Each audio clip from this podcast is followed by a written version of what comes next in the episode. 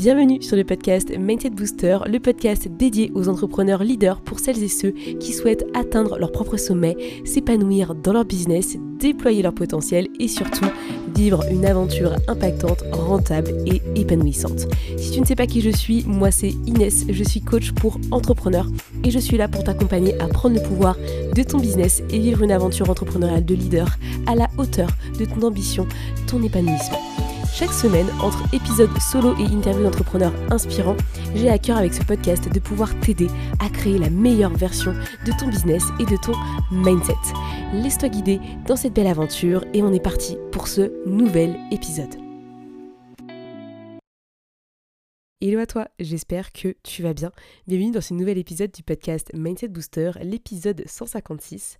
Et cette semaine, j'ai l'honneur d'accueillir Justine Créteur à mon micro pour qu'elle vienne nous parler de son rôle de chef d'entreprise, de son parcours de vie et de son ambition.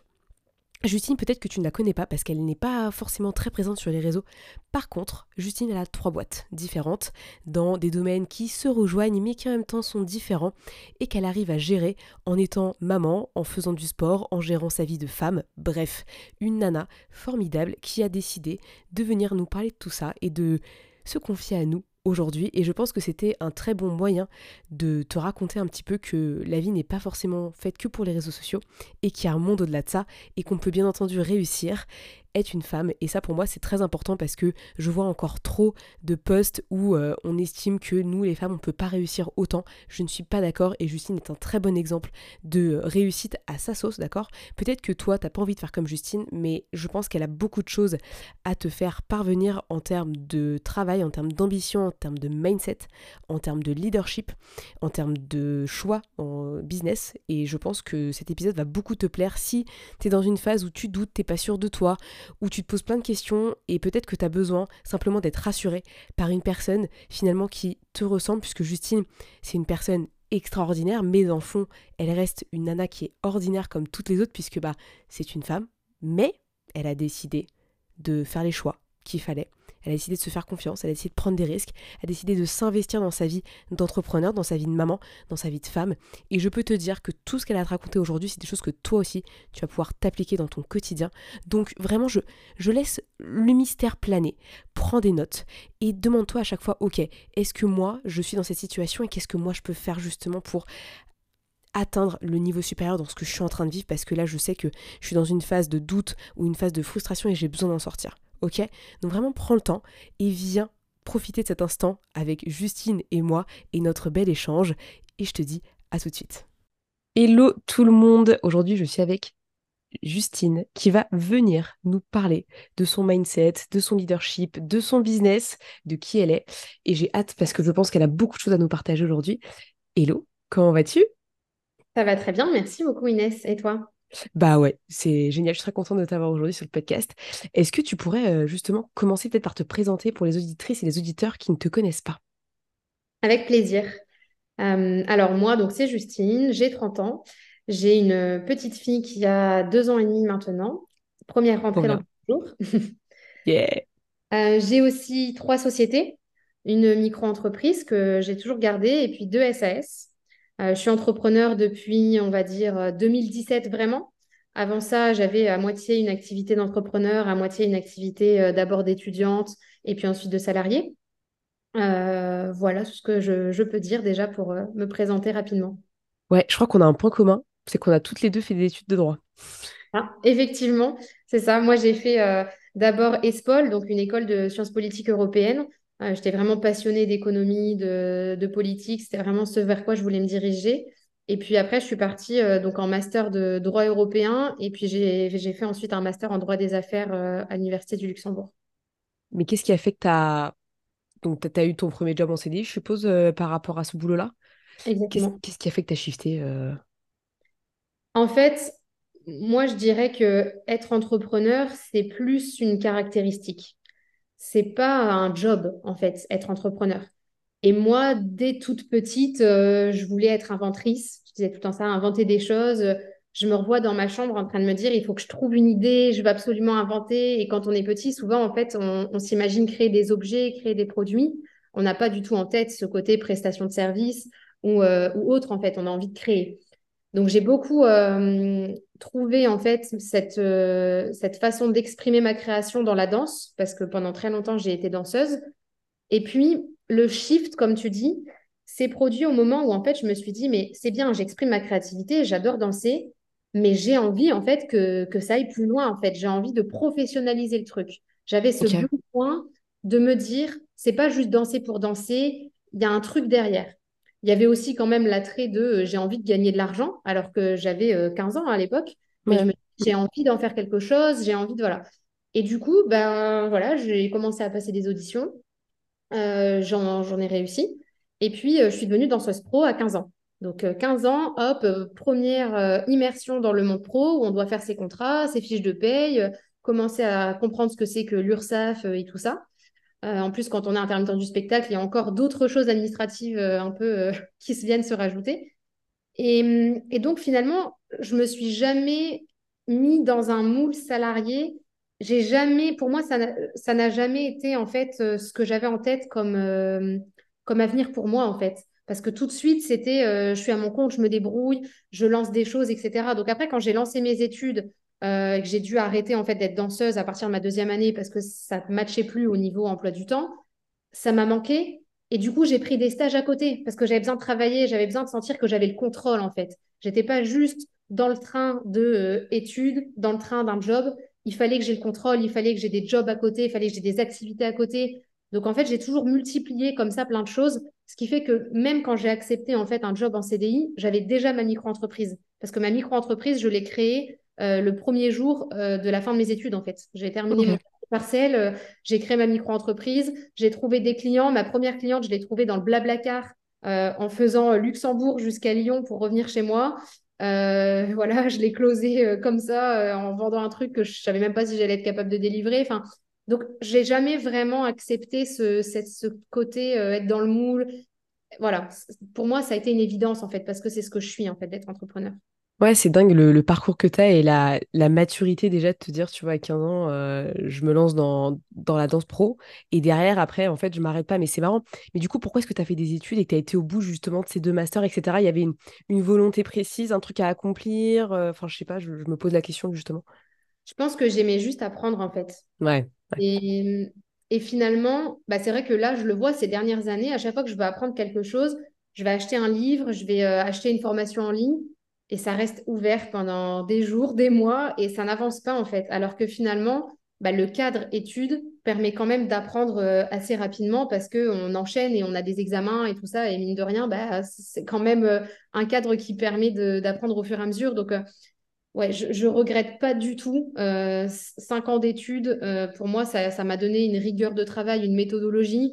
Après, de toute façon, c'est pareil, apprendre le droit, je veux dire, être autodidacte dans le droit, bon, on peut, hein. on achète des codes, on les lit, on achète des, bouquins qui vont nous expliquer l'interprétation, tout ça, mais bon, le plus simple, c'est quand même d'avoir des professeurs d'université qui nous expliquent les choses. Je pense que... Bien sûr, ouais, je te confirme. Voilà, c'est le plus simple. Et d'ailleurs, j'aimerais, euh, dans mes projets, j'ai le fait d'avoir en tête de reprendre un, un, master plus orienté droit du travail, parce qu'aujourd'hui, ça me manque en fait. Euh, j'ai des salariés, j'ai des prestataires, j'ai des clients euh, qui en ont aussi et que je conseille. Et j'ai des petites lacunes parfois qui font que je passe du temps à chercher où je dois aller piocher l'information. Et j'aimerais mieux connaître en fait les ressources à disposition, mieux lire, connaître plus de jurisprudence, plutôt qu'à chaque fois être justement autodidacte euh, sur cette matière-là. Donc ça mmh. fait partie des projets et moi j'adore étudier quoi. Je trouve que c'est on a la chance en plus d'avoir quand même en Europe des super universités et il faut en profiter en fait. Bonjour là-dessus. Après, sur le droit du travail, moi, ce qui était revenu beaucoup dans mes jobs, c'est que ça change extrêmement souvent. Donc, ça veut dire qu'il faut être très connecté à l'actu ou avoir un avocat qui te permet justement bah, d'avoir ce truc-là à côté. Déjà, savoir soi-même, je pense que c'est très important. Mais avoir, tu vois, un pro en plus qui peut potentiellement bah, être lui euh, à fond sur les, nouvelles, parce que je sais que le droit du travail, ça change beaucoup. Tous les ans, en fait, il y, y, a des modifications, euh, des, mises à jour qui sont faites euh, donc euh, voilà, mais c'est super intéressant ce que tu racontes. Au final, quand tu es entrepreneur, j'ai l'impression que tu apprends tout le temps et quand tu arrêtes d'apprendre, c'est un peu là où tu arrêtes d'être entrepreneur et d'entreprendre quelque chose, tu vois. Complètement. Complètement. Bah, de toute façon, euh, moi, c'est ce que je dis tout le temps. Ceux qui disent euh, Ouais, j'ai créé une entreprise pérenne en faisant tout le temps la même chose chaque année, etc. Ben non, c'est pas comme ça en fait. Avoir une entreprise pérenne, c'est une entreprise qui a toujours des nouvelles choses à proposer, qui s'inscrit vraiment dans l'air du temps, qui est capable en fait de s'adapter aux besoins des gens Et donc, pour ça, il n'y a rien d'autre à faire que d'apprendre, en fait, d'apprendre, de se connecter aux gens, de discuter, d'être curieux tout le temps. Et ça, c'est vraiment, je pense, la clé, en fait, euh, d'avoir une entreprise qui dure dans le temps. Donc toi, justement, aujourd'hui, tu as trois boîtes. Est-ce que tu peux nous expliquer un peu les, trois différents concepts que tu, euh, que tu mets en avant et euh, sur lesquels tu bosses en ce moment? Ouais, alors donc en fait, comme je disais au départ, j'avais que ma micro-entreprise où je faisais un petit peu du conseil de tout et n'importe quoi. C'est-à-dire que quelqu'un qui me disait, voilà, j'ai envie de faire euh, une levée de fonds et pour ça, il faut que j'ai un dossier carré avec un joli prévisionnel, avec euh, des chiffres et tout. Bah, moi, je faisais les recherches, je faisais l'étude de marché, ensuite, je faisais le design du PowerPoint, puis j'entraînais les gens à, faire leur présentation parce que j'ai toujours adoré en fait l'expression orale et le fait d'aller entraîner quelqu'un à mieux s'exprimer, à pouvoir faire passer le message qu'il a envie de faire passer. Euh, donc voilà, c'est ça aussi qui me plaît hein, dans la politique, c'est que j'ai beaucoup travaillé sur ce côté expression. Je vois, trop bien. Avec les politiques avec lesquelles j'ai bossé. et puis en fait, j'ai commencé à avoir des clients qui étaient dans la formation.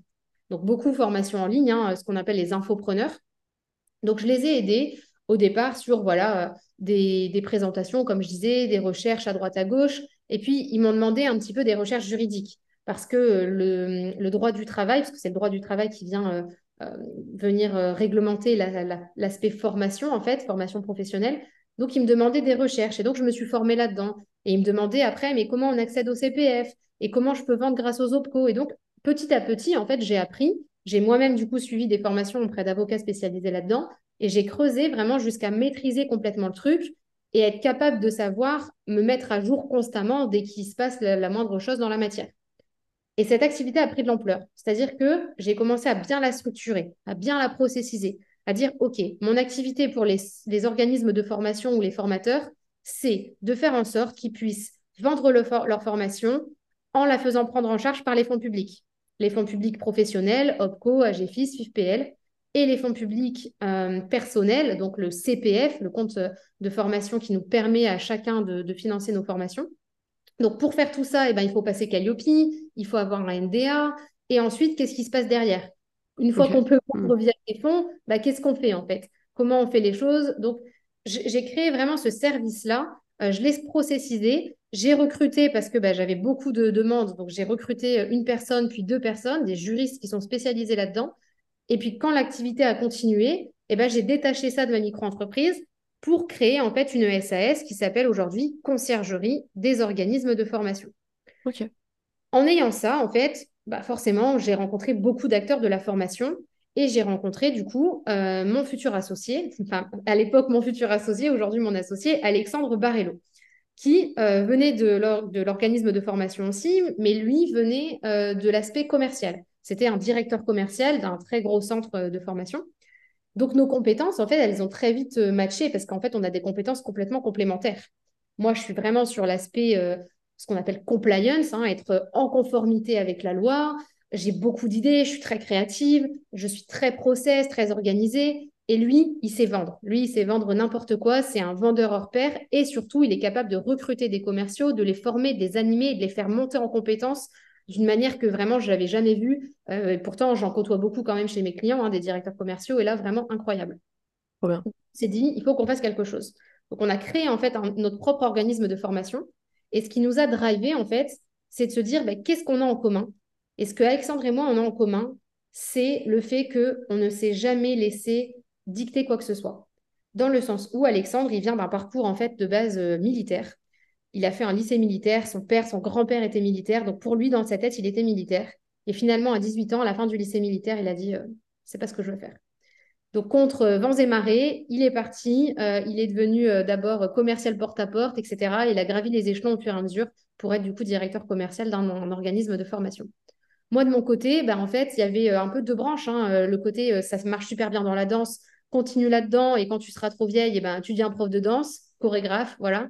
Et sinon, le côté, mais attends, euh, les études, ça roule, c'est facile pour toi, bah vas-y, en fait, euh, pars là-dedans. Ensuite, euh, bah, ça roule en politique, et ben continue là-dedans, monte les échelons petit à petit. Et en fait, moi, je dis non, j'arrête, je crée ma boîte et je me lance là-dedans. Et...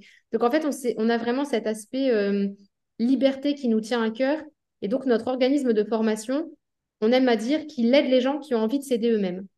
Il aide les gens qui ont envie de se recréer ou de se créer leur avenir. Donc, on aide les gens qui sont en reconversion professionnelle en leur offrant des formations euh, assez transversales. Euh, et ben, notre organisme de formation, en fait, a vraiment tout de suite décollé. On a mis en place une grosse équipe commerciale, ça fonctionne très bien, on est très content. Ce qui fait que ben, moi, mon entourage organisme de formation que j'ai du coup sur la COF ou euh, ailleurs, hein, parce que j'ai toujours gardé ma micro-entreprise pour faire des services annexes, d'autres choses, intervenir dans des séminaires, dans des conférences, des ateliers en entreprise. Euh, fait que on nous a dit mais comment vous avez fait en un an et demi pour avoir des résultats comme ça sur votre organisme de formation? On s'est dit bah voilà on va leur expliquer, on va faire quelques petits ateliers pour expliquer comment on monte une équipe commerciale, comment on les anime. Et puis ça a pris de l'ampleur et on s'est mis vraiment à faire du consulting en fait en entreprise, donc pas que chez les organismes de formation, hein, mais vraiment dans tout type d'entreprise pour venir euh, les aider en fait à créer leur équipe commerciale, à les animer et mm. puis derrière, à faire en sorte que le delivery suive. Parce que quand on augmente ses ventes, c'est bien, mais il faut pouvoir que le delivery suive. Ce qui fait que voilà, aujourd'hui, je me retrouve du coup avec ma micro-entreprise où je fais encore des interventions, des ateliers, des coachings, ma SAS, la COF, conciergerie des organismes de formation, et puis se former, ma SAS se former, qui est divisée en fait entre donc Chronos Emploi, l'activité organisme de formation, et DIRCO, l'activité de coaching chef d'entreprise sur les ventes. Ok, c'est ultra complet, euh, c'est assez dingue et Qu'est-ce qui a fait justement que toi, as... j'ai l'impression que tu as quand même un leadership qui est fort, tu mènes des projets à, terme, tu vas au bout de tes idées, etc. Tu penses que d'où vient cette flamme-là que tu as à l'intérieur de toi? Je pense que j'ai pas la même euh, sensibilité au risque et la même sensibilité au stress que tout le monde. Ok. Quand je, je vois mon entourage euh, et certaines personnes qui disent pendant 5, 6, 10 ans ouais, je vais finir par me lancer, je vais quitter mon job, je vais vraiment me lancer à mon compte et qui en fait le font même pas, je me dis, moi, à aucun moment j'ai eu ça. À aucun moment j'ai eu ça. Et pour l'anecdote, par exemple, donc quand j'étais encore conseillère politique, euh, j'ai démissionné. Hein. Je n'ai pas fait une rupture conventionnelle, j'ai démissionné. le lendemain d'avoir eu mon premier, enfin mon deuxième prêt immobilier, qui était quand même un prêt à 430 000 euros. Donc je signe mon prêt immobilier 430 000 euros. Le lendemain, je démissionne. Alors que ma micro-entreprise, à l'époque, c'était deux, trois clients, euh, c'était un chiffre d'affaires peut-être de 2000 euros par mois. Quoi. Et tout le monde m'a dit, mais tu dois pas dormir la nuit, ça doit te, faire trop peur. Et moi, absolument pas, en fait. vraiment, ça a toujours euh, été assez fluide. Et pourtant, j'estime pas avoir une confiance en moi euh, absolue. Enfin, je pense pas.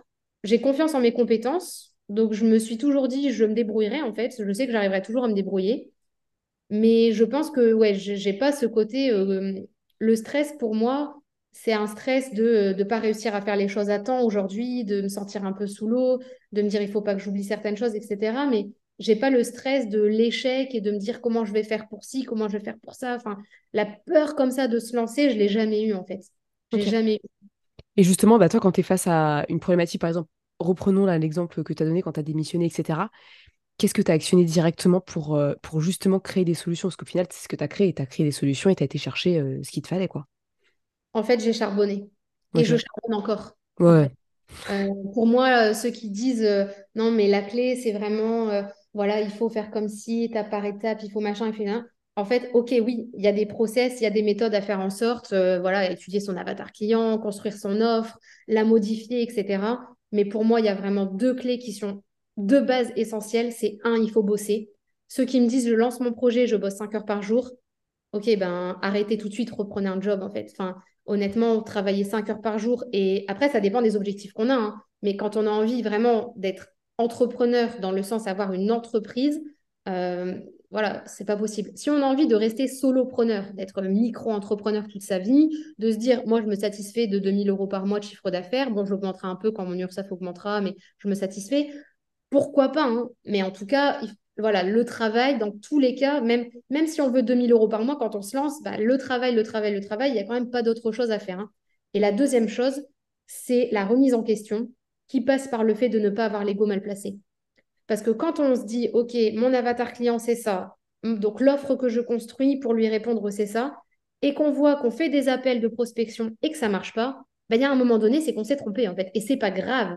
C'est pas grave, en fait on revoit son offre, potentiellement on revoit son avatar client, on revoit son script de vente ou sa façon de vendre. Mais il y a un truc dans le rouage qui ne marche pas en fait. Il faut accepter de se dire, bah, en fait, euh, voilà, j'ai merdé quelque part. Il y a un truc qui fait que euh, il y a quelque chose qui marche pas. Ça sert à rien de dire non, mais c'est parce que là, en fait, la conjoncture fait que, et puis c'est l'été, et puis c'est Noël, et puis c'est machin. Non, en fait. Les mets, les mets à chaque fois, mais tu sais, c'est ça. Enfin, les excuses à deux balles derrière. Je, vois tout à fait ce que tu me racontes. Exactement. Mmh. Mais c'est super hein, intéressant. quand, on démarre, c'est facile de se trouver des excuses. Et c'est aussi pour ça que j'aime à dire que quand on démarre, il faut se rendre très euh, hermétique. Je vous conseille d'aller dans un bunker parce que, en fait, euh, ou alors vous en parlez pas. Parce que si vous en parlez à un entourage qui n'est pas entrepreneur, dès que vous allez dire, bah là, je me lance, c'est difficile pour l'instant, j'ai pas encore fait de vente. Oui, bah j'ai fait une vente. Ils vont dire, ah là là, ouais, mais tu sais, c'est pas le moment hein, de se lancer en ce moment. Et donc, les 8 mai que vous, vous avez déjà en tête, ils vont vous les donner, en fait. Donc, vraiment, se rendre hermétique à ça et se dire, OK, euh, je, me fais une bulle, je me mets dans ma bulle à moi, ou dans ma bulle à moi, je vais me remettre en question, je vais me challenger, je vais réécouter mes appels aussi de prospection, mes appels de vente après, etc. C'est très important. Et n'écouter qu'un entourage d'entrepreneurs. Euh, c'est vrai que c'est marrant parce que les gens n'ont pas souvent l'intuition de, de n'écouter que les entrepreneurs et vont avoir l'intuition d'écouter tout le monde, alors que finalement, bah, pourquoi en fait? Pourquoi C'est rassurant. rassurant parce qu'au final, ils ont des schémas de pensée qui, qui les confirment. Ah, mais j'y arrive pas, c'est difficile. Oh, bah, tu sais, c'est peut-être juste pas le bon moment. Pour eux, c'est rassurant. Pour ton cerveau, en tout cas, pour le sécuriser, pour lui, c'est tout bénef. C'est genre, oh, trop bien, on vient de me confirmer, de me valider ma pensée. Trop cool. Ouais, l'ego, il est heureux, alors qu'en fait, tu as tout à fait raison sur le fait d'être hermétique. Exactement, parce que c'est pas ça qui va faire avancer les choses. Et en fait, pour moi, bah, on, parlait tout à l'heure de, l'université, de le fait d'apprendre. Bah, en fait, c'est la même démarche dans la vie perso, c'est-à-dire que je vais demander à des gens qui ont les résultats que j'ai envie d'avoir. C'est-à-dire que pourquoi j'irais voir, alors désolé, hein, maman, papa, je vous aime, mais pourquoi j'irais voir ma mère ou mon père en leur demandant des conseils pour trouver des clients ou pour mieux délivrer mes clients, alors que bah, ils savent pas en fait, ils n'ont pas leur entreprise, ils en ont jamais eu, et ils ont même pas eux-mêmes un entourage entrepreneurial en fait. Donc, demandez conseil à des gens qui ont les résultats que vous avez envie d'avoir en fait. Et même dans les catégories d'entrepreneurs. C'est-à-dire que moi, typiquement, je ne suis pas infopreneur. Je ne vais pas aller demander des conseils à des infopreneurs. Je ne suis pas non plus solopreneur. Donc, je ne vais pas aller demander des conseils à quelqu'un qui est solopreneur. On n'a pas les mêmes objectifs. On ne voit pas même le monde de l'entreprise de la même manière. Donc, je te rejoins. Je te rejoins il faut se mettre dans, avec des gens qui, euh, pas qui pensent tout comme nous, mais qui ont les mêmes objectifs que nous. C'est important d'être challengé, c'est important de, pouvoir être remis en question. Euh, j'aime beaucoup, d'ailleurs, euh, dans les masterminds, souvent on fait des hot seats, par exemple. Donc on se met au milieu de la pièce, les gens viennent nous poser des questions et viennent nous montrer toutes les contradictions de notre business. Ça, c'est super pour progresser. Mais par contre, je ne vais pas aller voir des gens qui n'ont jamais monté de business de leur vie. Et aujourd'hui, j'arrive à en parler, à parler ce que je fais, et j'arrive à entendre ces huit mais en étant hermétique.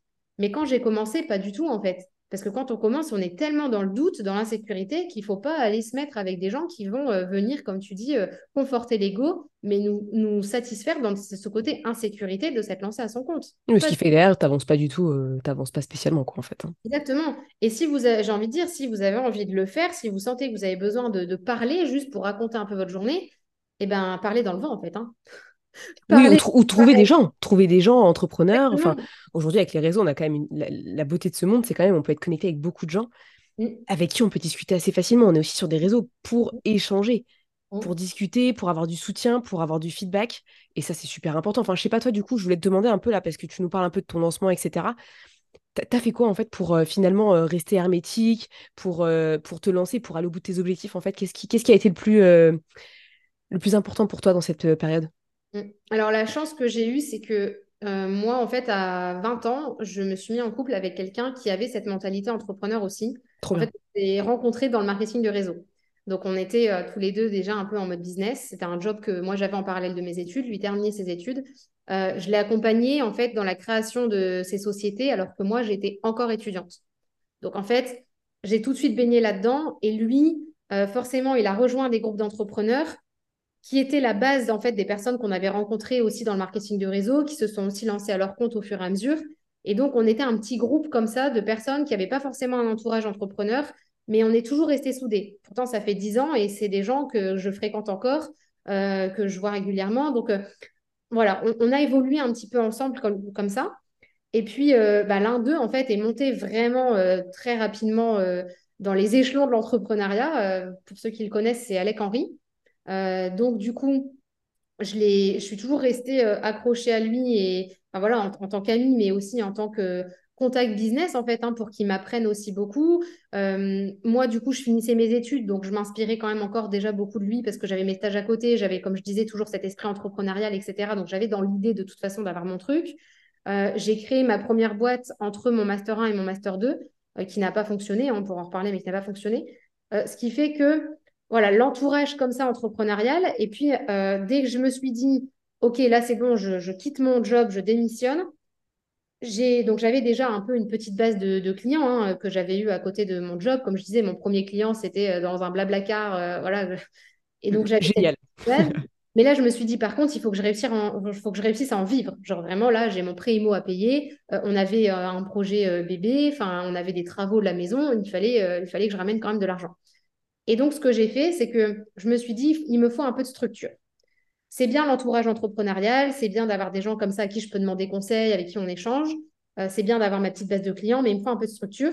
Et donc, moi, à l'époque, j'avais pris du coup la, formation d'Alec et puis de son associé euh, de l'époque, Amina Chour, qui était à l'époque euh, consultant, consulting, je ne sais plus comment ça s'appelait. Aujourd'hui, ça s'appelle entrepreneur.com, il a changé le nom, qui était vraiment un accompagnement, formation, coaching. Et je trouve que l'accompagnement et le coaching sont très, très importants comme tu le disais, pour se sentir déjà soutenu, euh, écouter, confronter ses idées, mais aussi pour faire partie d'une plus large communauté. Et on se retrouvait en fait euh, bah, de temps en temps euh, dans des séminaires avec des, choses assez intenses. Hein. On avait des, personnes qui, venaient nous, parler, qui venaient nous confronter vraiment nos idées, qui venaient nous faire des déclics, des déblocages.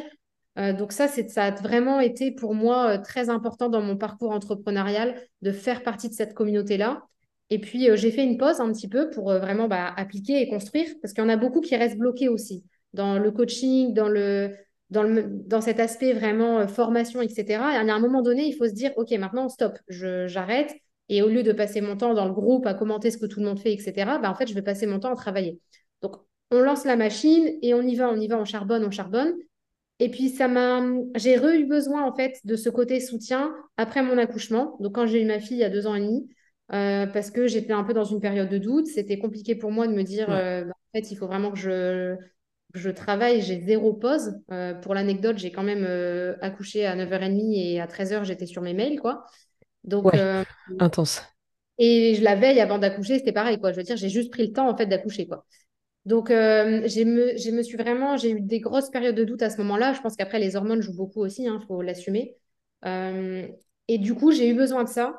Et je suis rentrée donc dans le mastermind qu'Alec Henry avait lancé à l'époque, Scalix, euh, qui m'a vraiment euh, bah, remis sur les rails et qui m'a rappelé aussi cette partie-là de moi qui j'étais et que c'était possible en fait d'être euh, bah, maman, d'être une bonne maman, d'organiser son temps pour l'être et d'avoir aussi encore mon développement à côté.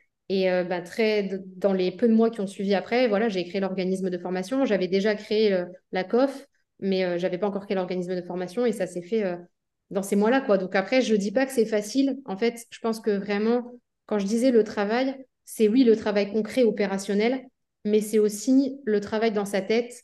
Euh, tu parlais de mindset, c'est vraiment le, quand on dit c'est l'état d'esprit est très important, c'est que la résilience, votre état d'esprit de résilience, il doit être solide. Il doit être solide à toute épreuve. Et euh, bah, par exemple, dans ce mastermind-là, donc on se rencontrait euh, plusieurs fois dans l'année, à la rencontre de Marseille, euh, donc j'allaitais ma fille. Sauf que là, je, bah, elle était avec son papa pendant que moi j'étais en conférence. Donc pendant la conférence, je tirais mon lait. J'avais un grand linge euh, pour tirer mon lait. Je prenais le micro pour parler parce que je voulais pas manquer quand j'avais quelque chose à dire. J'avais envie de m'exprimer, donc je parlais avec mon linge en train de tirer mon lait. On était au resto avec les intervenants. Je tirais mon lait et je courais dans les couloirs avec mes talons aiguilles pour aller apporter le lait à mon bébé, quoi. Et le soir, je prenais une heure pour bah, là l'allaiter normalement, passer du temps avec elle. Et après, je retournais euh, avec les autres. Voilà, c'était trois, quatre jours.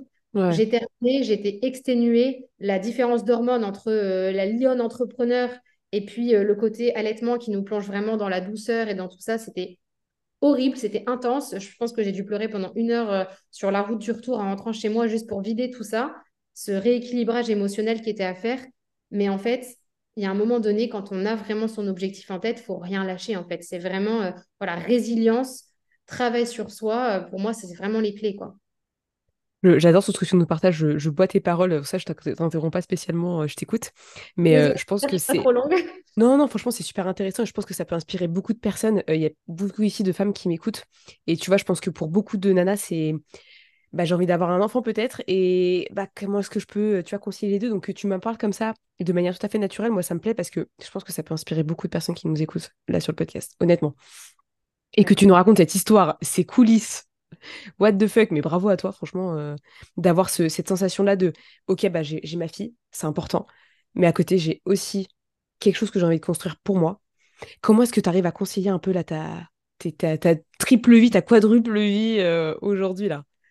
En fait, euh, c'est se fixer des règles. Se fixer des règles qui, pour moi, sont vraiment l'application de nos valeurs. Se dire qu'est-ce qui est important pour moi. Moi, typiquement, je me dis, j'ai pas fait un enfant pour qu'elle me voie le week-end. J'ai pas fait un enfant pour que quand elle me voit la semaine, euh, je passe, je suis sur mon téléphone, je suis sur mon ordi. Donc non, en fait. Et puis au-delà de ça, il y a aussi dans mes valeurs le respect de l'être humain.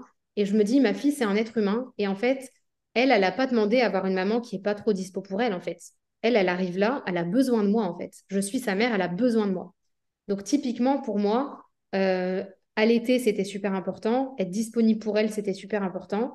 Euh, donc j'ai mis en place les choses tout de suite pour que, bah, après quand elle a été, donc bien sûr les, quatre premiers mois, je l'ai gardée avec moi. Je me sentais pas encore de la confier à une nourrice tout ça, donc euh, les quatre premiers mois, je l'ai gardée avec moi. J'avais pris une jeune fille au père à la maison, sauf que ça n'allait pas parce que ma fille voyait que j'étais là, donc en fait, elle acceptait pas d'être dans les bras de quelqu'un d'autre. Mais finalement, la jeune fille au père, elle a fait toutes les tâches dans la maison à ma place que j'aurais pu faire. Et puis, elle jouait quand même avec elle un petit peu pour que je puisse euh, travailler. Mais euh, bon, je raconte plein d'anecdotes, désolée, mais par exemple, j'ai passé mon, audit Calliope à moi sur euh, mon organisme de formation, ma fille au sein et sur les genoux, quoi. Ok. mais les trois, quatre premiers mois, ça, se fait parce que bah, le bébé dort beaucoup, elle pleure pas trop, on la met sur le tapis de jeu, donc ça se faisait bien. Je dis pas que je referais peut-être tout pareil pour un deuxième enfant. Peut-être que j'aurais envie de quand même moins travailler pour avoir vraiment aussi des moments de sieste. En fait, c'est bête, mais des moments où juste je dors. Moi, j'ai en trois semaines, j'avais retrouvé mon poids d'avant grossesse tellement j'avais pas le temps de manger, tellement avec euh, l'allaitement, le travail, tout ça, c'était intense. Et après, mon poids a décollé, quoi. Franchement, quand ma fille, elle avait six mois, je faisais le poids que j'avais quand j'avais 16 ans, quoi. Donc, euh, j'ai tellement, j'étais, voilà, dans le, la, la suractivité et le manque de sommeil cruel, quoi. Donc, c'est pour ça qu'il y a quand même un, moment aussi où on se dit la santé, c'est quand même important. Mais voilà, le fait de me dire ma fille, c'est très important, j'ai vraiment besoin d'être avec elle, euh, fait qu'aujourd'hui, et dès lors qu'elle a été gardée, j'ai fixé la règle que le matin jusqu'à 9h, voire 9h30, de toute façon, je ne mets jamais aucun rendez-vous avant 9h30, voire 10h, je suis avec elle. C'est un temps pour elle, je ne suis pas sur mon téléphone, je ne suis pas sur mon ordinateur, je suis avec elle et je suis connectée dans l'instant présent et je profite. Et là, je suis une maman et je profite juste en fait de ce lien-là et pour lui apprendre des choses, pour la guider, pour euh, mettre aussi un cadre, avoir de l'autorité envers elle et la guider sur son comportement, etc. Et le soir, c'est pareil. Le soir, c'est hors de question que euh, pour moi, elle soit gardée jusqu'à des 19h et tout ça, quoi. Je veux dire, je travaille de chez moi ou je travaille dans un espace coworking de temps en temps c'est juste à côté. C'est hors de question que j'ai pas de route à faire, donc c'est hors de question qu'elle soit gardée jusqu'à 19h. Donc je vais la chercher à 17h30. Enfin, je veux dire, en plus, elle se couche, c'est 19h30, quoi. Donc je vais la chercher à, 17h30. Jusqu'à 19h30, je suis avec elle. Euh, pareil, c'est un moment où je suis dans l'instant présent. Et par contre, bah, après, il faut assumer. C'est-à-dire qu'à 19h30, je retravaille. Donc très concrètement, dans la semaine, en fait, euh, de 9h30 jusqu'à 17h30, c'est travail intensif. Le déjeuner, c'est en deux spi, euh, en cours de visio ou en train de travailler. Je me prends quand même deux ou trois heures de sport euh, dans la journée euh, par semaine. Donc, enfin, pas par jour, hein, pas deux, trois heures de sport par jour, mais deux, trois heures de sport par semaine. Trop bien. Et puis, et puis après, c'est je retravaille le soir. Et le week-end, je travaille pendant ses siestes et une fois qu'elle dort. Ok.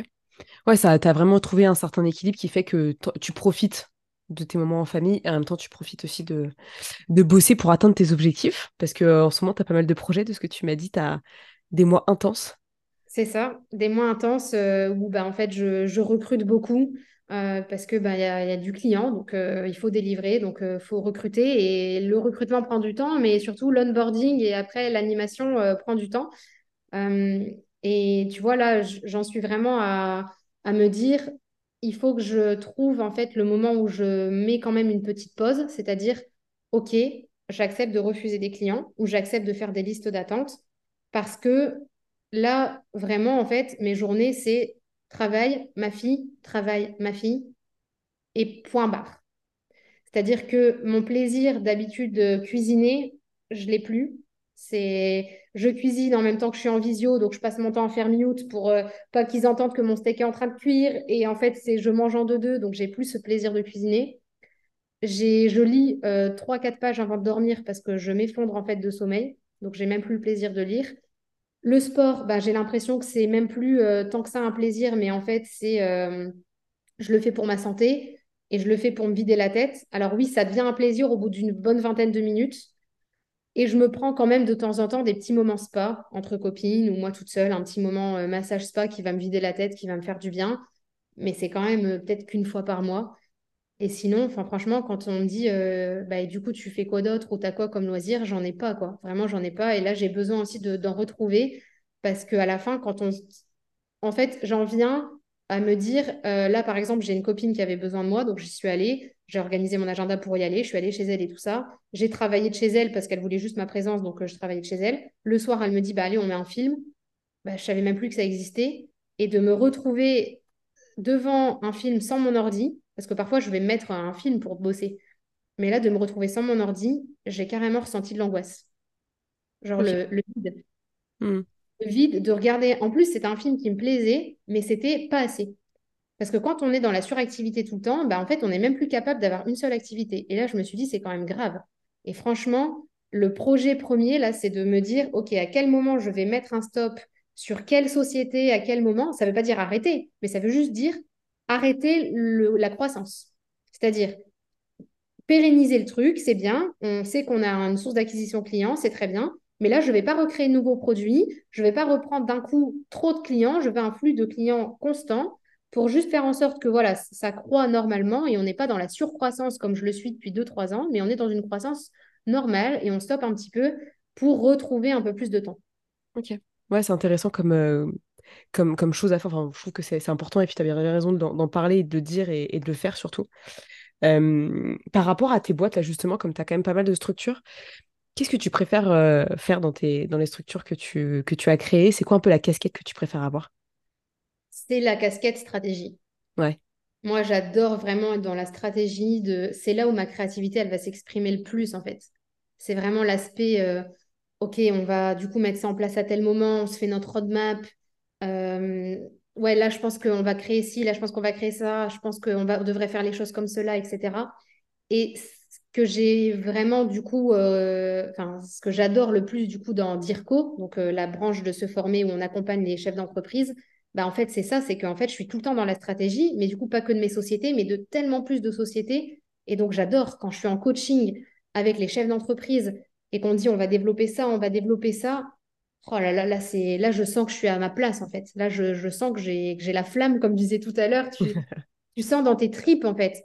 Et, et c'est vrai que souvent en coaching, d'ailleurs, euh, une des premières questions que je pose aux clients, c'est à quel moment vous sentez que vous êtes à votre place, à quel moment vous sentez dans votre corps que là, c'est vous avez le feu en fait, et que vous pourriez faire ça toute la journée, vous vous sentez même pas fatigué. Et donc moi, c'est vraiment ça que j'adore. Et euh, bah, mon associé Alexandre, il est à Chambéry, donc nos bureaux sont là-bas à Chambéry. On se retrouve plusieurs fois dans l'année, hein. on se voit peut-être euh, une dizaine de fois, euh, pour que bah, déjà j'aille voir aussi les salariés, qu'il y ait ce lien et tout. Et quand avec Alexandre, on se fait comme ça des bonnes sessions brainstorm en disant, OK, les objectifs du mois, et du coup, on va créer ça, et on va développer telle autre stratégie, et on va essayer un nouveau truc et tout, c'est ouais, c'est l'explosion, quoi. C'est génial. Et donc, euh, après, c'est sûr que j'aime bien aussi quand je suis avec mes salariés dans l'accompagnement ou les prestataires aussi qu'on a, où je vais les animer, je vais être plus en mode gestion de projet. J'aime mm. aussi, mais je sens que de moins en moins, j'aspire à ça. Et ça fait du bien de déléguer, d'avoir des managers. Euh, ça fait du bien parce qu'au moins, je suis moins dans ce côté opérationnel management, mais je suis de plus en plus dans le débrief des stratégies qu'on a mis en place et dans le rebrief de nouvelles stratégies. Et ça, c'est ça, c'est incroyable. Mais il faut accepter que c'est étape par étape. Hein. Euh, en coaching, très souvent, il y a des entrepreneurs qui nous disent Alors, moi, je veux absolument sortir de l'opérationnel, c'est mon objectif. Ok, bah, peut-être déjà euh, fait 10 euh, 000 euros par mois, 20 000 euros par mois, recrute, délègue, mets en place les choses, continue d'améliorer ta qualité. Et puis au fur et à mesure, tu vas voir que tu vas être moins dans l'opérationnel. Mais step by step, quoi. Step by step. Ouais, c'est intéressant ce que tu dis. Mm. quitter le- pour quitter l'opérationnel, il faut maîtriser l'opérationnel. Typiquement, euh, là sur, euh, sur DIRCO, donc quand on a commencé à recruter pour déléguer, j'ai eu ce côté frustré de me dire, punaise, il y a des petites tâches qui sont pas des tâches à haute valeur ajoutée que j'ai envie de tout de suite déléguer. Et je me suis rappelé que, bah non, en fait, je dois y passer pour processiser, écrire tout ce qu'il faut et ensuite pouvoir déléguer. Parce que comment je peux recruter quelqu'un, donc connaître les compétences qu'il faut pour ce poste-là, être capable de l'onboarder qualitativement, puis de l'animer, si je ne, je ne suis pas passée moi-même par ça.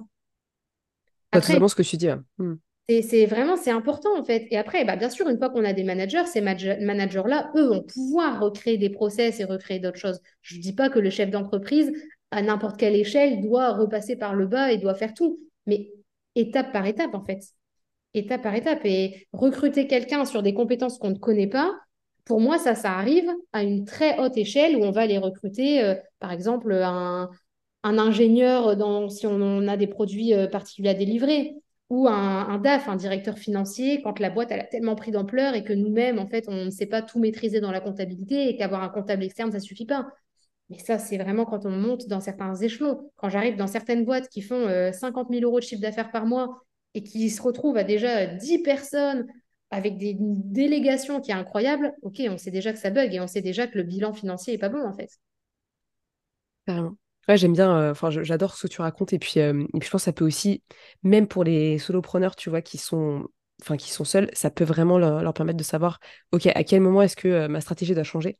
Et, et l'opérationnel, pour moi, il me paraît fondamental parce que de toute façon, avant de vouloir déléguer à quelqu'un, il faut d'abord savoir faire les choses pour pouvoir lui déléguer de la bonne manière. Parce que sinon, en fait, euh, tu le délègueras pas de la bonne manière. Exactement, Et tu délègues de bonne manière et tu te fais complètement entuber. C'est-à-dire que du coup, la personne à qui tu délègues, peu, peu importe que ce soit un salarié ou un prestataire, elle va te dire, oui, mais alors en fait, ça, tu ne sais pas, mais ça se fait pas si facilement, et en fait, ceci, en fait, cela. Alors que quand tu l'as fait toi-même, tu peux dire, non, c'est pas vrai. Je sais très bien puisque je l'ai fait, en fait. Donc, je sais très Mm, bien que non, ce n'est pas vrai. Ça peut se faire comme ça et comme ça. Donc, c'est aussi super important pour le contrôle, en fait, du business que, qu'on doit avoir, en fait. Connaître, en exactement. fait, tout, tout ce qui est dans son business. Tout connaître, c'est super important. Et après, oui, même quand on est solopreneur, bah, au fur et à mesure, il faut accepter de déléguer et on délègue toujours d'abord les tâches où on n'a pas notre haute valeur ajoutée. Les tâches où on a vraiment peu de valeur ajoutée qui peuvent être faites par n'importe qui. Et pour ça, il faut processiser. Vraiment, prenez le temps de, quand vous le faites, vous avez un Google Doc à côté et vous écrivez en fait concrètement au fur et à mesure ce que vous êtes en train de faire pour qu'après la personne elle puisse avoir toutes les étapes, tous les liens, tous les identifiants, tous les trucs que vous utilisez, des imprimes écran, etc. Et au moins vous l'onboardez de manière qualitative. Et si la personne elle fait pas l'affaire, et ben vous pouvez onboarder quelqu'un derrière plus facilement, etc. Merci pour ces conseils avisés. Ça me, ça me plaît beaucoup et je pense que ça a donné pas mal de valeur aux personnes qui nous écoutent. Euh, je te propose qu'on passe à des questions que j'aime bien poser à mes invités parce que je me rends compte que euh, on va aller un peu plus deep peut-être sur des expériences que tu as vécues. Tu nous as notamment parlé de, de ta première boîte qui n'a pas marché, etc. Enfin voilà, je pense que tu vas pouvoir nous raconter pas mal de choses.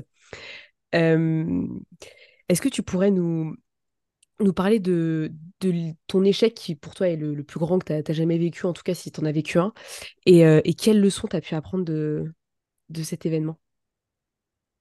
En fait, je dirais que pour moi, le plus gros échec, il n'est pas d'un point de vue business. Ouais, C'est-à-dire que même l'entreprise là que je dis ça n'a pas marché, que j'ai lancé, en fait, euh, oui, c'est un échec. Sur le papier, bien sûr, c'est un échec. C'est un projet que j'ai lancé qui n'a pas marché. Mais je ne l'ai pas vécu comme tel dans le sens où j'ai pas eu de, de peine, en fait. Je me suis pas sentie triste. Alors que pour moi, le vrai échec, c'est le moment où on se dit, mince, quoi. Là, vraiment, j'ai merdé et mince, j'aurais voulu que ça se passe différemment. Et donc, moi, concrètement, euh, l'échec euh, actuel de ma vie, c'est le fait de ne pas avoir réussi à garder mon couple euh, uni et qu'on se soit séparés alors que ma fille a deux ans et demi, quoi. Donc, pour moi, mon plus gros échec de vie aujourd'hui, c'est ça. Alors, on va me dire, oui, mais non, c'est pas un échec, etc. Bah, si, en fait. Mon objectif, c'était qu'on puisse vieillir ensemble et qu'on puisse élever notre fille et d'autres enfants ensemble. Et en fait, je n'y ai pas réussi. Donc, c'est un échec. Point barre. La leçon que j'en ai apprise, c'est pas encore euh, appris. c'est pas encore. C'est en cours. C'est en venir. cours. Euh, voilà, ça va venir, mais pour l'instant, euh, voilà, j'ai, des choses en tête. Euh, j'ai pas encore assez de hauteur, je pense, pour, je sais, pour, je sais le pourquoi on en est arrivé là, je sais ce qu'il ne faut pas que je reproduise dans une prochaine relation, je sais les choses. Maintenant, voilà, je ne me permettrai jamais de dire, typiquement, on me pose souvent la question, hein, est-ce que quand on est entrepreneur, il faut un autre entrepreneur quand on est en couple? Euh, Est-ce qu'au contraire, il faut quelqu'un qui est à l'opposé de ça? Franchement, je, pense qu'il n'y a pas de vérité là-dessus, c'est on est tous différents. Et du coup, il faut juste qu'il y ait un bon match, en fait. Qu'il y ait un bon match, qu'il y ait un bon deal euh, sur, euh, OK, on est tous les deux entrepreneurs, mais est-ce qu'on ne se laisse pas à un moment donné un coup toi, un coup moi, pour que ça équilibre quand même la famille? Parce qu'on ne peut pas tous les deux être tout le temps, en fait, à 100%. On ne peut pas être tous les deux en mode lion tout le temps, être tous les deux en mode gros travail, gros objectifs et construire une famille à côté, avoir une maison, avoir des travaux. Enfin, donc voilà, je ne me permettrai pas en tout cas de, donner de conseils là-dessus parce que bah, typiquement, j'y suis pas arrivée, donc je ne vais, pas, dire et je pense que ça dépend vraiment de chacun. Après, voilà, échec entrepreneurial, bah, je dirais que voilà, c'est ce projet, donc euh, Dionysos, euh, qui était euh, donc la première entreprise que j'ai lancée toute seule, puisque du coup, bah, avec mon, mon, conjoint, on avait lancé avant ça une autre entreprise qui s'appelait Artemisia, qui n'avait pas marché non plus. Euh, Artemisia, c'était une entreprise qui en fait avait vocation à permettre à n'importe qui d'investir dans les voitures de collection, la monnaie ancienne, euh, pour en fait posséder une part d'histoire et en même temps se faire de la spéculation dessus. Et simplement, on avait vraiment une étude de marché qui était trop mauvaise. On n'avait pas le réseau euh, pour avoir. On n'avait pas un entourage qui était intéressé par ce genre de produit. Donc, on a fait quelques ventes, mais c'était bof. Dionysos, c'est un projet que j'ai lancé toute seule, donc sans lui où en fait je voulais euh, créer des séjours œnotouristiques, parce que moi je suis passionnée de, de, vin, je suis passionnée d'histoire. Euh, l'idée aussi, tout à l'heure, je disais, voilà, je suis frustrée en ce moment de ne pas avoir euh, de temps pour plus voyager, pour plus faire, enfin bref. Donc, je me suis lancée là-dedans, tête baissée, j'ai créé mes séjours, j'ai vendu quelques séjours, les gens ont adoré. et puis, je me suis dit, bon, maintenant, il faut structurer un peu ça d'un point de vue administratif juridique. Et là, je découvre qu'il faut une assurance particulière parce que je suis considérée comme une agence de voyage. Et donc, il faut une assurance et l'assurance me dit, bah, il faut soit mettre 300 000 euros bloqués sur un compte, soit avoir une maison qui vous appartient déjà à 300 000 euros et que vous mettez en gage, ce genre de choses. Et là, bah, moi, en fait, euh, j'avais 23 euh, ans. J'étais en location. Euh, j'avais quand même, parce que j'étais étudiante, mais j'avais quand même réussi en fait avec Florent parce que donc mon conjoint était déjà en CDI et comme moi, j'étais en, en, Master 1 de droit, bah, la banque, en fait, nous avait fait confiance parce qu'à l'époque, c'était très facile d'avoir des prêts. Et donc, on avait quand même acheté un petit immeuble de rapport où on avait quatre appartements. Donc, en étant étudiante, j'étais vraiment très contente d'avoir pu euh, faire cette acquisition. Mais mm. voilà, on était, euh, on était flat, quoi. Le, les loyers permettaient de rembourser le prêt, de refaire des petits travaux. On avait un petit cash flow euh, de 400 euros par mois. C'est pas comme ça que j'aurais pu avoir l'assurance là qui me demandait. J'ai essayé de magouiller de ceci, de cela, mais en fait, ah non, quoi, les règles, c'est la règle. Soit tu as, les conditions pour avoir l'assurance, soit tu l'as pas. Donc, j'ai dû fermer Dionysos. Et donc, bah, ouais, échec dans le sens où, bah, déjà, avant de se lancer là-dedans, peut-être se renseigner en fait du cadre. J'étais en plus quand même étudiante en droit et voilà, ah, mais comme quoi, on ne sait pas tout. Enfin, c'est... Non, c'est ça, mais je m'étais lancée à fond. Moi, j'avais été pleine d'entrain. En plus, les premiers séjours que j'avais organisés, c'est passé super bien. Donc, euh, peut-être un autre jour, euh, peut-être que je relancerai ce truc parce que j'avais trouvé ça très chouette. Mais euh, voilà, en tout cas, ça, ça n'a pas fonctionné. C'était un, petit échec. Quoi. Belle expérience de vie et je te remercie pour ta vulnérabilité dans tes partages parce que franchement, euh, ça, ça fait du bien à entendre et, euh, et je te remercie vraiment de, de, partager tout ça à cœur ouvert. Si tu pouvais refaire une seule chose dans ton parcours, ce serait quoi? Ça serait de prendre une année, donc pas sabbatique, mais une année pour ne faire que de la danse. Parce qu'en fait, euh, idem, hein, je veux dire, la suractivité, moi, elle date pas de là maintenant, elle date en fait du moment où je me suis lancée dans la danse. Elle date du moment où, en fait, euh, le matin, j'allais en cours euh, maquillée en mode spectacle avec mon chignon tiré à quatre épingles parce que derrière, j'enchaînais un spectacle, puis un cours de danse, puis je prenais un train pour aller danser parce que les... En plus, je dansais dans une compagnie itinérante. Donc, c'était tout le temps des trains, des avions, des trucs. Et en fait, j'aurais dû, après mon bac, euh, parce que je savais que de toute façon, j'avais un. Enfin, c'est bon, les études, ça roulait. Donc, euh, j'avais cette peur de me dire euh, oui, mais si j'arrête les études, est-ce que vraiment je vais reprendre? Parce que quand on est l'année du bac, qu'on a l'habitude de faire des examens tout le temps, je m'étais dit ouais, mais si je prends une année pour faire que de la danse, punaise, derrière, je vais me remettre dans les études, j'y arriverai pas, quoi. J'arriverai pas à me remettre en mode apprentissage. Alors qu'en fait, oui, peut-être que j'aurais galéré quelques semaines de me remettre dans le bain, mais je veux dire, j'aurais pas galéré tant que ça, en fait. Et mm. là, ça a freiné parce que du coup, de danser en même temps que, euh, que j'avais mes études, je ne pouvais pas prendre des projets euh, artistiques comme par exemple des comédies musicales. Or, euh, j'adore aussi chanter, par exemple. Très peu de gens le savent. C'est la première fois que je le dis sur un podcast. mais en fait, j'adore, j'adore et j'adore aussi encore danser. Et j'aurais dû vraiment prendre une année pour aller faire juste des comédies musicales et partir à New York danser. Et... Enfin, quand je dis une année, peut-être ça aurait été deux, trois. Mais en fait, enfin, j'aurais vraiment dû faire ça. Et pour le de toute façon, tu n'aurais pas perdu, enfin, pas perdu grand temps entre guillemets par rapport à. Mais non, j'aurais fait mes études derrière et de toute façon, euh, j'aurais aussi fait les stages que j'ai fait là et tout ça. Et ça m'a fait ce flash quand je suis arrivée en fait en master 2, euh, donc euh, dernière année de master au Luxembourg, et que j'étais la plus jeune de ma classe et qu'ils avaient tous 30 ans passés. Et je me suis dit, mais c'est quoi ce, c'est quoi ce truc? Et j'étais la seule française et tout le monde était en mode, mais vous en France, vous avez vraiment un problème quoi. Vous enchaînez 5 ans d'études et vous ne travaillez même pas. Donc en fait, vous faites des études pour potentiellement derrière changer de voie parce qu'en fait, vous êtes trompé, parce que vous n'avez pas été validé qu'en fait, sur le marché du travail, vous avez envie de faire un truc. Et ceux qui me disaient ça, c'était bah, des Allemands, des Luxembourgeois, des Italiens, euh, tous. Ils avaient tous fait un ou deux ans d'études, travaillé, repris une troisième année, travaillé, repris une, une, année de master, travaillé, et seulement fait ce master 2 parce que, et d'ailleurs, c'était souvent leur employeur qui leur payait cette année de master pour qu'en fait, ils puissent euh, bah, combler les lacunes qu'ils avaient en termes d'apprentissage. c'est intéressant. ça, pour le coup, j'aurais tellement dû faire ça, quoi. Parce qu'en plus, en tant que, que danseuse, j'aurais vraiment pu euh, subvenir à mes besoins. Donc, euh, j'ai vraiment été bête là-dessus. Et pour le coup, ça, c'est vraiment un regret dans le sens où je ne peux pas revenir en arrière. Parce que bon, aujourd'hui, je redanse pour m'amuser, mais j'ai plus le corps que j'avais quand j'avais 16 ans, 17 ans, 18. et donc, je pourrais, mais idem, je pourrais, oui, avec trois sociétés derrière, je ne peux pas faire comme à l'époque 20 heures de danse par semaine. Hein, c'est très exigeant. le sport, euh, à haut niveau, enfin, n'importe lequel, c'est très exigeant. Exactement, exactement. Donc là, même si je dis, voilà, j'ai envie de, gérer ma croissance pour plus être dans la surcroissance de des sociétés, ne pas lancer de nouveaux projets en 2024, mais juste faire en sorte que tout roule pour retrouver un peu du temps dans ma vie, oui, je vais rajouter une ou deux heures de danse. Je ne vais pas en rajouter 10, 15. Donc concrètement, puis je vais pas partir en tournée alors que j'ai mon bébé. Enfin voilà, c'est pas.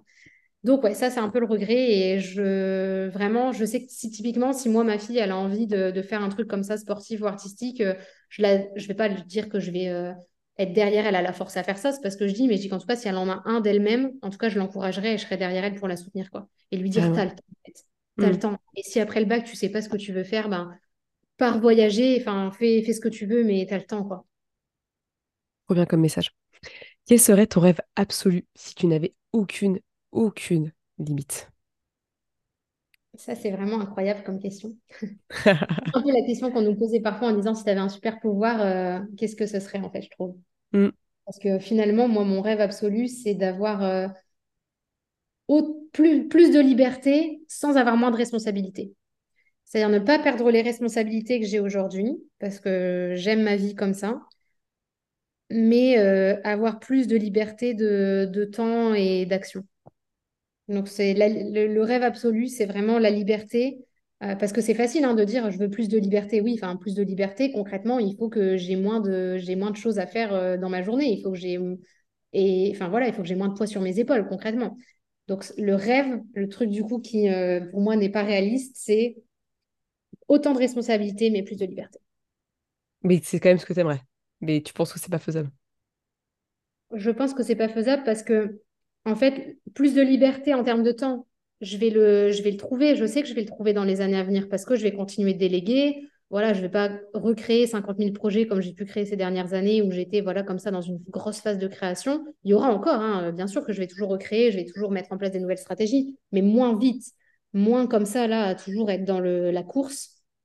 Sauf que bah, déléguer, ça veut dire des nouveaux prestats, des nouveaux salariés et donc des responsabilités, en fait. Donc, le, pour moi, l'augmentation, en fait, euh, du chiffre d'affaires, ou même ne serait-ce que vouloir maintenir le même chiffre d'affaires, ça va toujours avec des responsabilités. Et les responsabilités vont avec le fait que on est quand même bridé dans sa liberté. Bien sûr que j'aurais plus de, liberté peut-être euh, géographique, je pourrais dire, bah voilà, je peux partir un peu plus, j'ai un peu plus de temps pour faire du sport, pour lire, etc. Mais il y aura quand même des responsabilités qui viendront contrebalancer ces, libertés-là. Hein. Euh, je ne pourrais pas euh, tous les matins euh, dire bah non, je commence mes journées à midi ou bah non, moi à partir de 17h, je suis plus du tout joignable, par exemple. Ça, ça n'existe pas. Être plus du tout joignable quand on est chef d'entreprise, dire à 17h, euh, bah si, j'ai délégué, machin. Non, en fait. Est-ce que tu pourrais nous donner un peu ta définition du succès? Ma définition du succès, je pense que c'est être heureux. En fait, pour moi, euh, dire je connais le succès revient à dire je suis heureux. Parce que, et du coup, ça, ça passe pas par euh, je suis entrepreneur ou je suis salarié, ça passe pas par euh, j'ai des enfants ou j'en ai pas. Ça passe par juste j'ai trouvé ma voie, en fait. Pour moi, se dire aujourd'hui, j'ai du succès, je suis dans le succès, c'est je suis à la bonne place. Je, suis, je sens que vraiment, je suis là où je dois être. Par rapport à mes valeurs, par rapport à ma personnalité, je suis vraiment à la bonne place. Peu importe ce que c'est en fait. Peu importe mm. que ce soit être euh, joueur de foot pro ou peu importe même que ce soit euh, jouer à la console toute la journée euh, ou que ce soit avoir monté des boîtes, c'est être à la bonne place. Bien. Ça me ça vibre, c'est trop bien. Est-ce que tu pourrais nous partager une ressource euh, que tu as, pu, euh, pu lire ou qui a pu t'aider, enfin vraiment n'importe laquelle, ça peut être un film, ça peut être un livre, ça peut être une citation, ça peut être une personne, mais vraiment quelque chose qui t'a inspiré, qui t'a vraiment aidé dans ton parcours et dans ton, chemin. Mmh, bien sûr, il y a des livres, on va dire, un peu classiques, euh, Comment se faire des amis, tu vois, c'est le livre que j'ai lu à 18 ans quand j'étais dans le marketing de réseau, qui m'a quand même débloqué des choses sur les, relations, sur l'intelligence émotionnelle. Je pense que ça, c'est un B à bas. Euh, après, moi, j'aime beaucoup les, biographies. Euh, celle d'Elon Musk, elle m'a quand même euh, impactée. celle de Robert Badinter, celle de Simone Veil, ça m'a quand même impactée.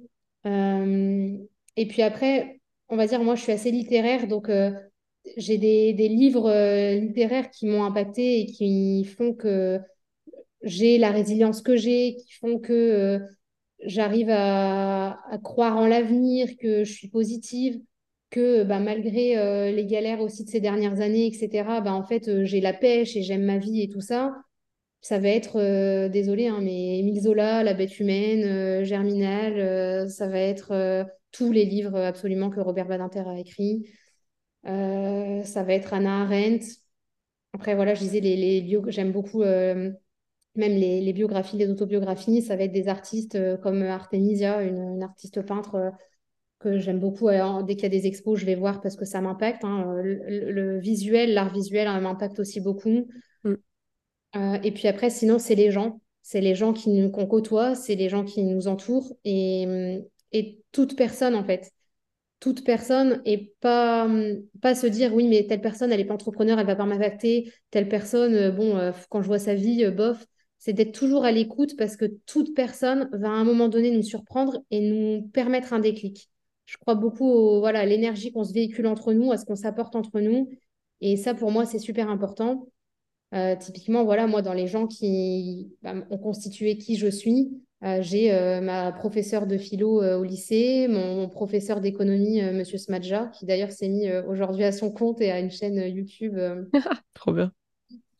C'est une, personne qui m'a fait confiance euh, quand j'étais en politique, Véronique euh, Trier-Lenoir, qui nous a quittés il y a quelques jours malheureusement, euh, qui m'a vraiment impactée parce que c'est une femme qui était mais tellement d'une résilience incroyable, d'un travail incroyable qui a vraiment mais jusqu'au bout, qui n'a fait que travailler et qui alors, quand on dit, voilà, les gens ils disent, ah, à la fin de ma vie, je regrette, j'aurais fait que travailler toute ma vie. Mais en fait, pas du tout elle, elle était à sa place en fait en travaillant. Elle était à sa place et en fait, c'était son objectif de vie que d'apporter tout ce que son travail a apporté.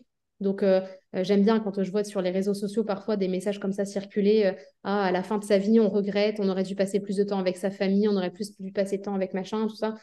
Oui, peut-être qu'il y en a qui se disent ça, mais en fait, quand on travaille, le, travail, c'est aussi un accomplissement de soi, en fait. Hein. Il ne faut pas toujours se dire que le travail, c'est négatif, etc. Le travail, c'est aussi une émanation de soi, une expression de soi. Enfin, il faut pas toujours diaboliser comme ça le travail. Et elle, elle, je trouve qu'elle elle montrait vraiment ça, en fait. Elle montrait vraiment que travailler, ça avait du bon et que c'était vraiment un accomplissement de soi.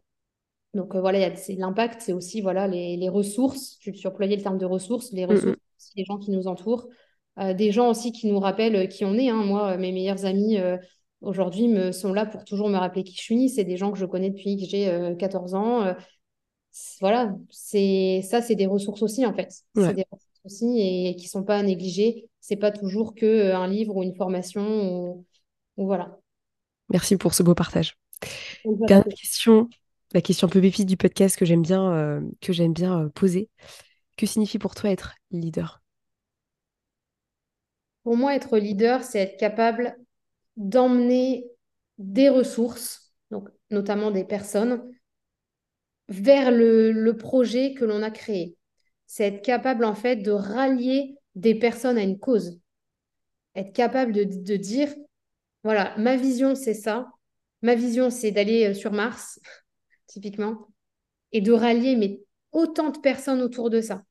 De, d'amener vraiment cette énergie pour que les gens, en fait, prennent cet objectif comme le leur.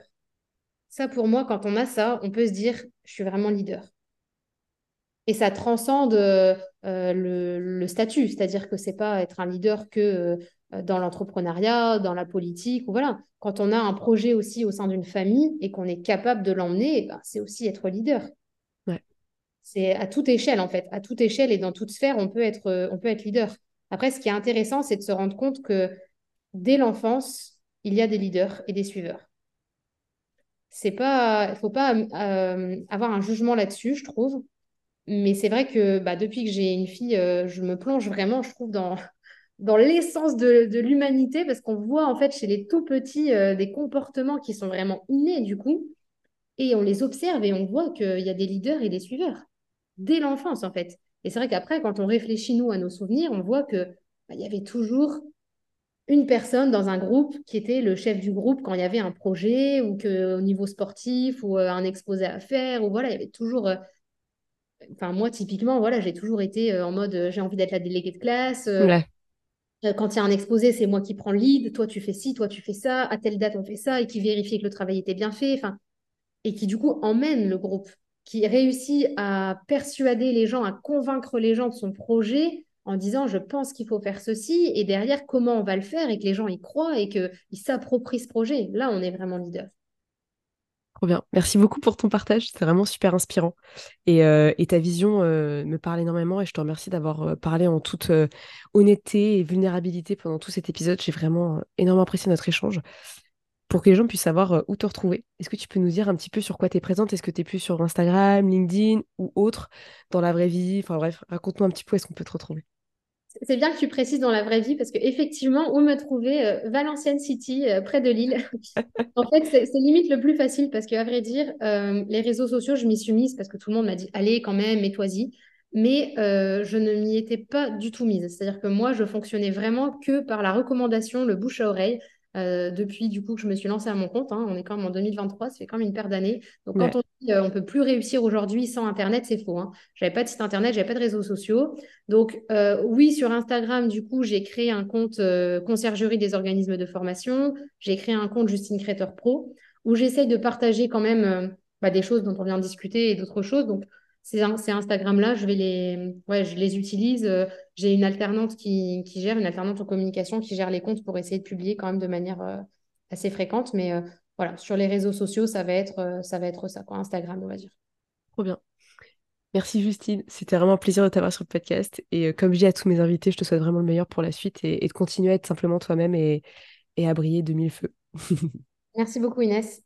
Merci à Justine d'être venue sur le podcast et j'espère que ça t'a plu, que ça t'a permis vraiment de te poser sur toi, sur ton business, sur ce qui se passe en ce moment et simplement te dire ok, je suis sur le bon chemin, je dois continuer, je vais continuer et que tu continues à travailler sur toi et sur ton business. Et si tu veux quelqu'un pour le faire avec toi, eh bien tu peux toujours me contacter puisque je fais du coaching pour entrepreneurs, notamment bah, féminin puisque majoritairement j'ai des femmes en tant que clientes. Et je suis là pour t'aider sur ton mindset, ton business et ton leadership parce que moi j'ai envie de te voir briller, j'ai envie de te voir étinceler de mille feux et j'ai surtout envie de te voir créer ta propre réussite personnelle et professionnelle qui te ressemble. Bref, encore une fois, merci Julie. Je mets euh, le lien de description pour la retrouver sur les réseaux parce que oui, aujourd'hui elle a un compte Instagram donc tu peux la retrouver assez facilement et je suis sûre qu'elle serait ravie d'échanger avec toi. Et moi je te dis à la semaine prochaine pour un nouvel épisode de podcast et je te souhaite le meilleur. Ciao Merci à tous d'avoir écouté ce podcast, je suis ravie de l'enregistrer chaque semaine. Maintenant, c'est à toi de jouer. Si tu veux m'aider à faire connaître ce podcast et si tu penses qu'il peut aider les autres, je t'invite à le partager sur tes réseaux, en parler à tes proches et si tu as Apple Podcast, à me mettre une note 5 étoiles. Cela permettra de booster le mindset booster. A très vite pour de nouvelles adventures.